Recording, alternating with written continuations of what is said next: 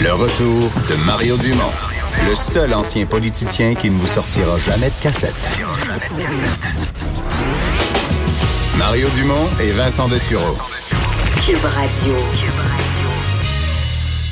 Ah ben ça, tu nous parlais tout à l'heure de cette annonce euh, du gouvernement du Québec, euh, vidéo à l'appui, de nouvelles écoles. Ça fait rêver. euh, je Oui, pense. oui. Plusieurs parents aux jeunes parents qui disent Ah, ça va, ce serait merveilleux d'avoir une belle école comme ça? Ouais. Ou des grands-parents. Ou des grands-parents. C'est vrai. Je pense à moi, parce que moi, j'aurais pas C'est de- vrai, oui. J'aurais plus d'enfants. Ils, sont trop- ouais, on- ils ont manqué le bateau. Si je goûte à ces écoles-là, c'est dans l'autre titre. On va parler tout de suite avec José Scalabrini, président de la Fédération des syndicats de l'enseignement. Bonjour. Bonjour à vous. Bon, je sais que vous allez me dire, il va falloir s'occuper des gens qui y travaillent aussi, là.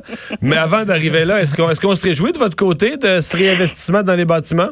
Vous aviez peur que je vous dise hein, de belles écoles bleues pour des enseignants qui sont verts depuis un certain temps. Oh! Mais je ferai pas ça. On va y aller tout de suite avec la nouvelle. La nouvelle, c'est pour il ne faut pas pas se réjouir d'un 4 milliards qui est annoncé là.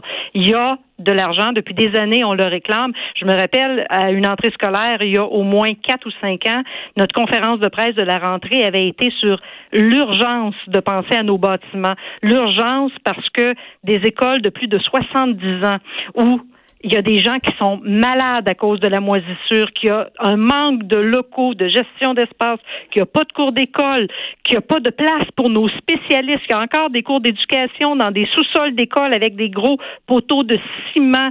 Euh, il y a des cours d'anglais qui se donnent à la cafétéria. Donc, oui, on avait besoin d'amour pour nos bâtisses, mais c'est certain, comme vous l'avez dit tantôt, que vous m'empêcherez pas de dire on aura besoin de donner de l'amour à nos bâtiments, mais on va avoir besoin aussi de conditions de travail pour nos enseignants et la pénurie d'enseignants qu'on vit présentement.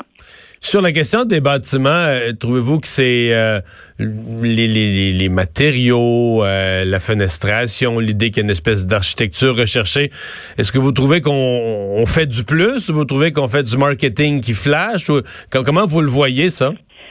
J'ai le goût de dire que si on y va avec ce que les architectes euh, du ministère ont donné comme information à nos gens dernièrement, ce serait intéressant, ce serait agréable. Mais est-ce que le Conseil du Trésor va vraiment Ouais.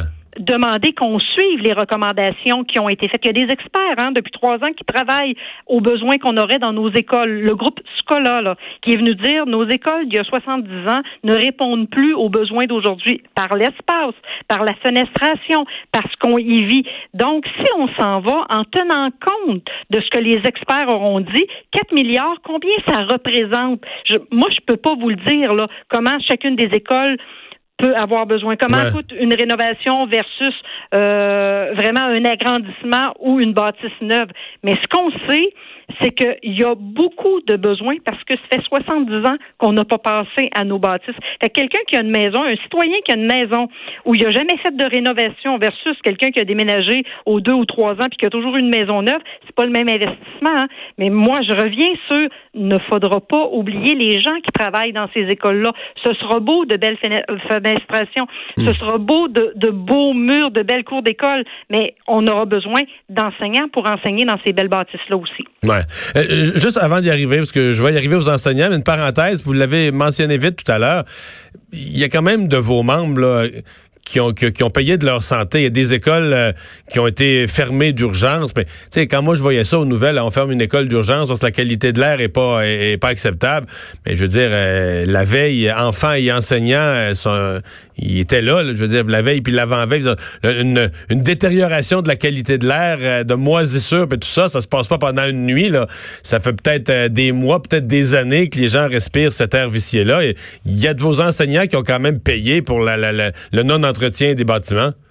Et vous l'avez dit, hein, nos enseignants, notre personnel de soutien, nos professionnels, mais les élèves. Il y avait Ouais, des aussi. élèves à la santé fragile aussi qui étaient là-dedans. Et c'est à partir du moment où des gens étaient malades qu'on faisait des tests plus approfondis et qu'on découvrait ces moisissures-là, ces champignons-là. Donc, oui, c'était le temps qu'il se passe quelque chose. Est-ce que 4 milliards, c'est à la hauteur des besoins? Moi, je peux pas vous le dire parce que je suis pas en construction, là. Mais une affaire qui est certain, c'est que ça fait des années qu'on le demandait. Il y a une nouvelle qui est positive, mais c'est pas ça qui va venir redresser tous les besoins qu'il y a en éducation présentement.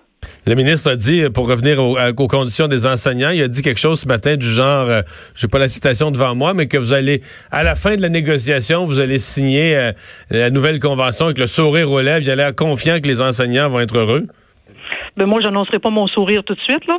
Euh, généralement, quand on finit une négociation, ça prend une satisfaction des deux côtés. Sinon, on ne termine pas une négociation.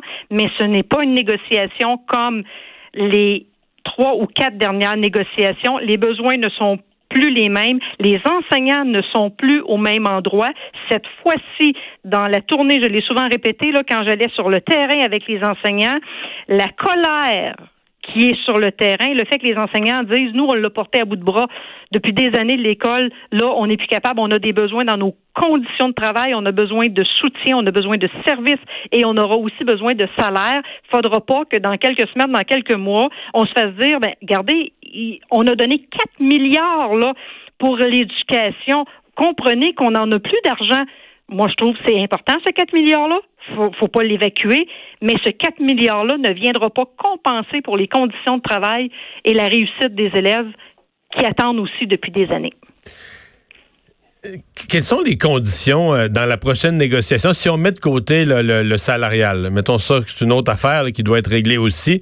Euh, c'est quoi l'autre item le plus important dans vos demandes pour, euh, pour faciliter le travail enseignant, pour améliorer les conditions dans lesquelles les enseignants font leur métier?